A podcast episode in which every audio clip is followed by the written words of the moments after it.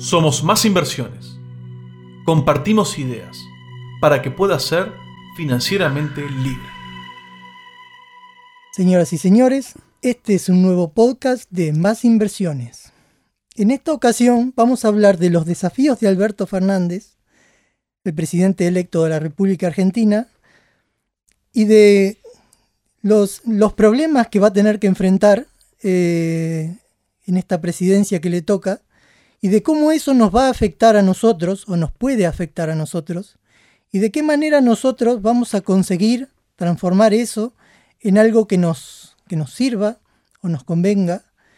Y para eso contamos con la presencia de Mariano de Rosa. ¿Cómo andas, Lucas? Y también de Ricardo, nuestro colaborador. Buen día, Lucas. ¿Cómo te va? Vamos a iniciar hablando acerca de la situación actual de Alberto Fernández respecto de su asunción y de los desafíos que va a tener que encarar respecto de la situación en la que está el país actualmente.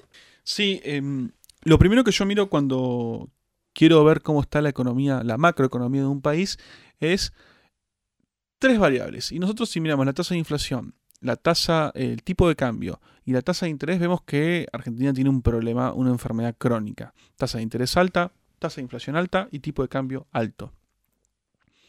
Y esto nos hace ir a mirar otros tipos, un segundo estadio en el análisis de la situación macroeconómica y es mirar las cuentas del Estado, las cuentas externas y el nivel de endeudamiento. Si miramos las tres, una solamente está más o menos bien, que son las cuentas del Estado y las cuentas externas.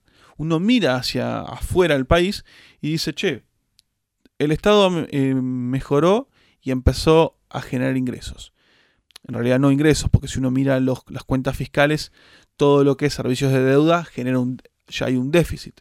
Y el nivel de endeudamiento del Estado que ha crecido a niveles exorbitantes.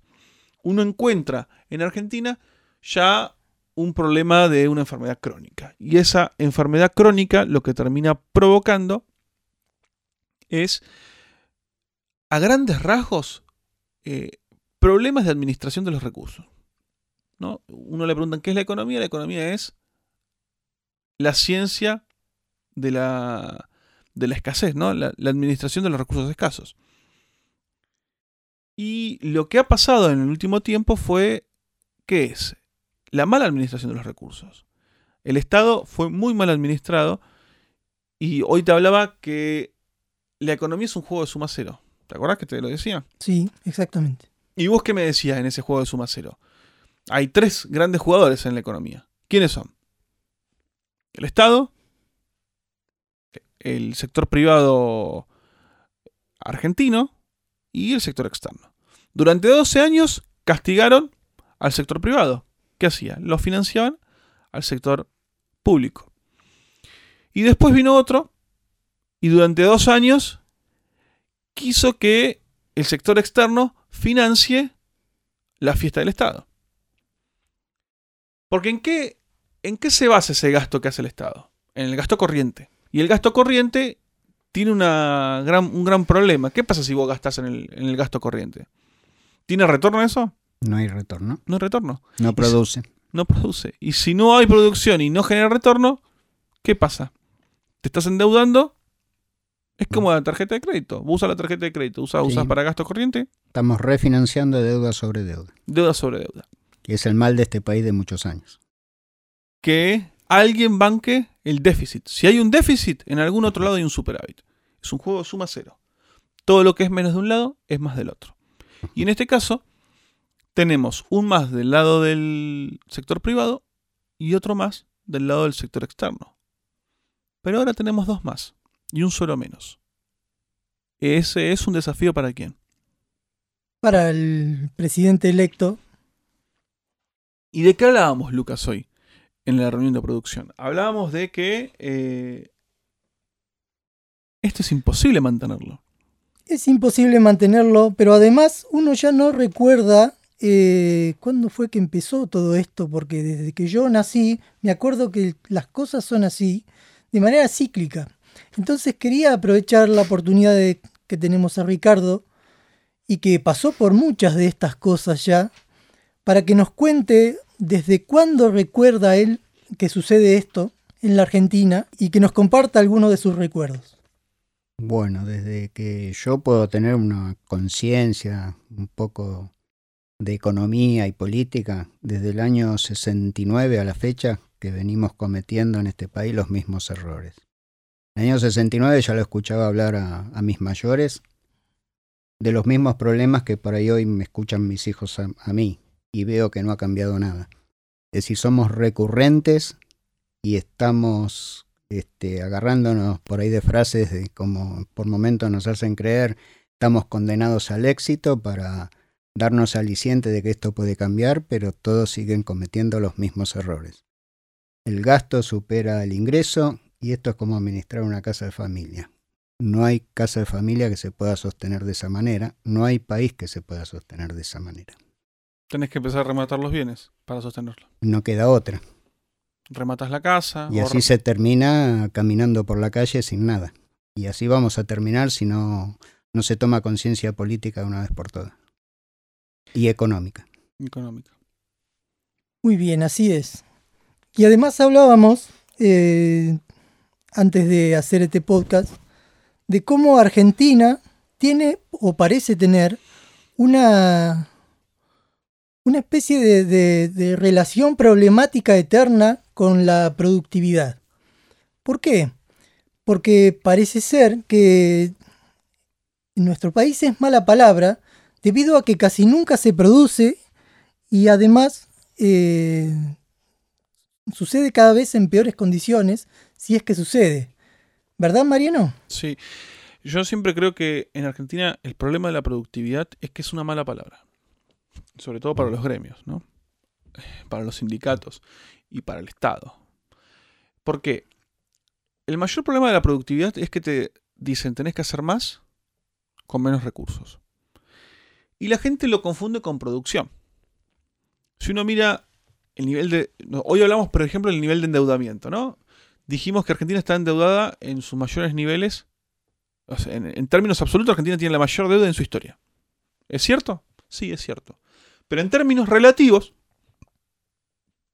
Argentina no tiene el nivel de deuda que tenía antes del 2001. O con problemas previos a grandes crisis de Argentina como el 89, el 82, crisis de deudas y de inflación. Pero ¿qué pasa? Argentina creció, en esos años creció su población y a su vez de crecer su población, crece su Producto Bruto Interno. Lo que no creció en Argentina, y por eso es el ocaso de Argentina, o, o para mí la enfermedad crónica argentina, es que Argentina no ha mejorado la productividad. Y la productividad es decir, con menos gente, hacer más producto. O con más producción y utilizar cada vez por cada producto que vos estás generando la menor cantidad de recursos posible. ¿Qué significa? ¿Que salga gente del sistema y se quede sin trabajo? No, no significa eso. Lo que significa es lo siguiente. Si yo produzco 100 y necesito 10 personas, si vos vas a producir 200, tenés que necesitar menos de 20 personas. Si necesitas 19 personas, mejoraste la productividad. Eso lo que produzca es un efecto riqueza en toda la economía. Y ese efecto riqueza lo que termina provocando es, por sobre todas las cosas, más ingresos para la persona, más ingresos para las personas. Esa generación de ingresos lo que nos va a permitir es un efecto de derrame en toda la economía y mejora el poder adquisitivo de todos. Al mejorar el poder adquisitivo, uno encuentra en la productividad una forma de mejorar la relación entre producción e ingreso. ¿Se entiende hasta ahora? Sí, se entiende bien. Ahora Entiendo. me gustaría eh, hablar acerca de la situación actual de Alberto Fernández antes de asumir, porque su situación parece ser muy, pero muy complicada. Todavía no llegó al sillón de Rivadavia y ya le llueven problemas, pero además las cuentas que tiene que resolver para empezar a encaminar las cosas están muy mal, muy complicadas y parece no tener herramientas para hacerse cargo de esos problemas. A mí me gustaría saber si vos compartís esta visión, Mariano, y, que me dijeras qué perspectiva tenés de esta asunción. Para mí ganó Macri, porque el que se lleva un problema acá Fernández. Vos fíjate una cosa. El tipo está heredando. En el 89, Menem hereda ya una bomba explotada. En el 2002, Dualde hereda una bomba ya explotada. Que después se le da a Kirchner. Y si uno sigue mirando a lo largo de la historia, en el 83 Alfonsín ya hereda un país explotado con la crisis del 82. Los militares, cuando entran eh, de manera abrupta e interrumpen el orden institucional, ya entran con la explosión del Rodrigazo. Y Argentina ha tenido cambios de gobierno previos a explosiones de la macroeconomía. Y acá la macroeconomía está a punto de explotar. Por eso el otro día escuchaba a Juan Grabois diciéndole a Fernández, mirá que la mecha es corta. Y tiene razón. No sé si lo quiso decir por otra cosa. Y yo entendí otra. No, es que lo dijo porque está por explotar. está por explotar. Ya sea un conflicto social. cuando explota un conflicto económico, eh, explota un conflicto social, inevitablemente. Y también un efecto político. Totalmente. Argentina, sí, Lucas. Iba a decir, de todos modos, eh, por lo que me decís ahora mismo, me da la sensación de que no tiene absolutamente nada que hacer. ¿Por qué? Porque si, si, la, si la bomba que iba a explotar antes va a explotar después, en este caso va a suceder exactamente lo opuesto a lo que sucede en las anteriores crisis. Exactamente. ¿Qué es? Que le explota al que se está yendo. Pero eso no va a suceder en esta ocasión. Por lo tanto, Alberto Fernández está perdido. Yo voy a ir una pregunta con Ricardo. Ricardo, ¿vos no crees que todos los que votaron a Alberto Fernández se pueden llevar una sorpresa? Yo creo que sí. Si vamos también un poco tiempo atrás, tuvimos un presidente que manejaba muy bien el arte de la política, que es hacer posible lo imposible, que fue Saúl Menem, este, que siempre dijo, este, si yo digo lo que voy a hacer, no me hubiera votado nadie. Y es verdad, por ahí tenemos sorpresa, ojalá tengamos sorpresa y no esté tan condicionado como se supone. Y ojalá este, todo lo que está diciendo por ahora no sea lo que realmente tiene en su cabeza. Eh, siempre hay que tener esperanzas de que alguien alguna vez va a hacer las cosas que tiene que hacer. Es difícil. Mm. La historia me dice que nadie lo va a hacer. Pero siempre uno busca la esperanza. Y siempre está no dejarse vencer por los problemas. Y aparte de otra cosa, em, Alberto Fernández, para, hablamos de la productividad hasta recién, y para mejorar la productividad tenés que hacer dos reformas. Y hay una cosa, él ya dijo que va a llamar a extraordinarias. Y si va a llamar a extraordinarias es porque quieres meter alguna reforma. Y ya se están peleando con los sindicatos. El otro día escuché al Pollo Sobrero hablar mal de, Alberto Fernández. Y a más de uno también que no está muy conforme con algunas medidas que tomó, con algunas formas de Alberto Fernández. Entonces, ¿qué va a pasar? Yo creo que viene por el lado de la reforma laboral, que nadie la quiere hacer, nadie quiere pagar esos patos rotos, la reforma tributaria, y hay otra que no le gusta a nadie, la reforma previsional. Acá el Estado tiene que sacarse peso de encima para que esto ande. Si no, no anda. Como dijimos, restricción, eh, no pueden emitir, no pueden pedir deuda. ¿Qué les queda? reformar la economía y hacer crecer el, empleo y el trabajo. Y con eso necesitas reformas. Entiendo ese punto, pero no sé por qué me da la sensación de que Alberto Fernández, según pudiste esbozar en nuestra reunión de producción, tiene en su equipo económico eh, motivos suficientes para creerse o hacerse ver como un nuevo Menem, podríamos decir. Y tiene más gente ortodoxa que heterodoxa. ¿Eso no complicaría su gobernabilidad, por decirlo de alguna manera? Hay algo que Ricardo debe saber muy bien. El peronismo no tiene ni formas. El peronismo es. El peronismo hoy es una franquicia. No es, no es, una ideología. Es una franquicia. Los verdaderos políticos de raza se han extinguido.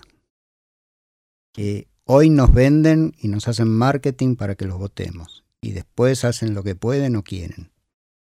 Eh, no hay más ideologías. Eh, no se vive así, ya con, con gente formada y que se mantiene en un solo camino y que la pelea, la pelea, la pelea, la pelea.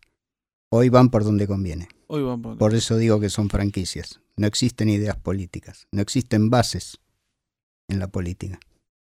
Por eso de mi, de mi lado, em, lo que yo creo es que en este juego de suma cero que yo te hablaba de la productividad, va que no le queda otra a Alberto Fernández que eh, ser otro que el que dice ser. Si quiere sacar las cosas adelante. Sí, si no, esto va a ser un caos total. Este, tiene que hacer cosas diferentes a los que viene generalmente uno acostumbrado del peronismo. Y hay algo que de Macri tengo que decir. Macri le dejó una buena bomba de tiempo que son las Lelix. Que bueno, en otro momento lo vamos a hablar. Totalmente. Eh, lo pueden ver por YouTube, hay un video de las Lelix. Eh, así que bueno, Lucas, de mi parte creo que está todo más que dicho. A mí me gustaría saber, eh, en virtud de esto, eh, a qué se enfrenta una empresa, un emprendedor, un, un, inversor. Un inversor, tal vez. Eh, viendo todo esto que me decís y evaluándolo para a futuro, digamos. Va a tener que tener una muy buena cintura. van a ser momentos de tener una buena cintura. Eh, ¿A qué te referís cuando decís cintura? No casarse con ninguna inversión más de cinco días. Cinco días son los que duran las ruedas de mercado, ¿no? De una semana. Si vos te vas a casar con el dólar, mira que se casó con el dólar después de las elecciones. Salió perdiendo. Perdón, antes de las elecciones. Salió perdiendo. En pesos. Sí, tiene el mismo poder adquisitivo en dólares. Obvio, si lo espera un poco más. La mayoría pensó que esto iba a explotar por los aires, que el dólar iba a estar a 90 mangos que el blue. Y muchos se fueron de las acciones. Y el que se puso en acciones la semana pasada, ahora, la levantó. Y, y el que se puso en un plazo fijo, y pudo haber ganado un poco.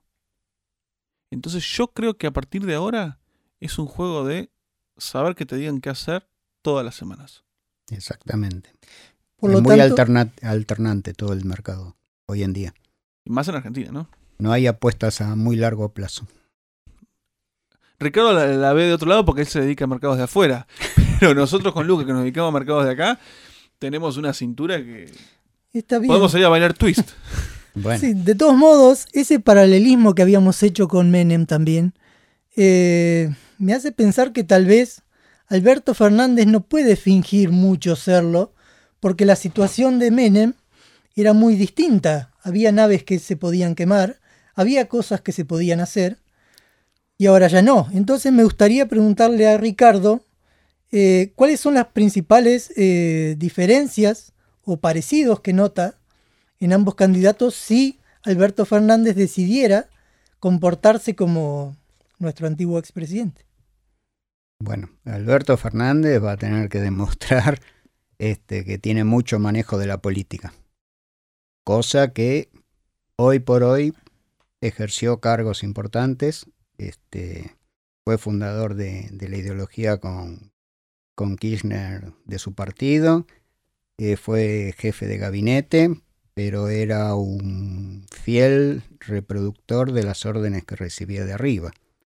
Hoy tendrá que, demostrar que él puede dejar su, su impronta y ser el mismo si no tiene las ataduras que uno puede suponer que está teniendo. Pero nada es imposible en política, todo es posible. Este, no tiene mucho tiempo, no tiene muchas alternativas. los vencimientos llegan, ya están con plazos determinados, las LELIX vencen y plata no hay. No va a ser fácil. Y si no hay plata, que no sea magia. Así que bueno, Lucas. Bueno, señoras y señores, como verán el panorama está complicado, pero eh, vamos a ir buscándole la vuelta con información adecuada y estando encima de la información, si es posible, todos los días, eh, siguiendo los consejos de Mariano. Los tuyos también.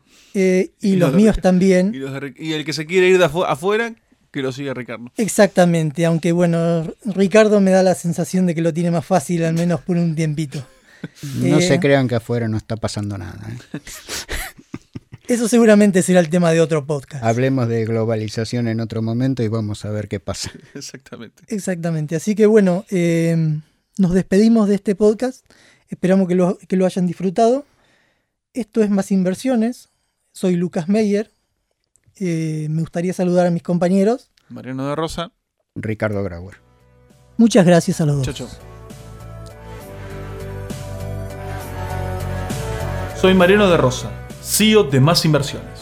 Para recibir información gratuita y ser financieramente libre, suscríbete a másinversiones.com o escribinos un email a contacto arroba másinversiones.com.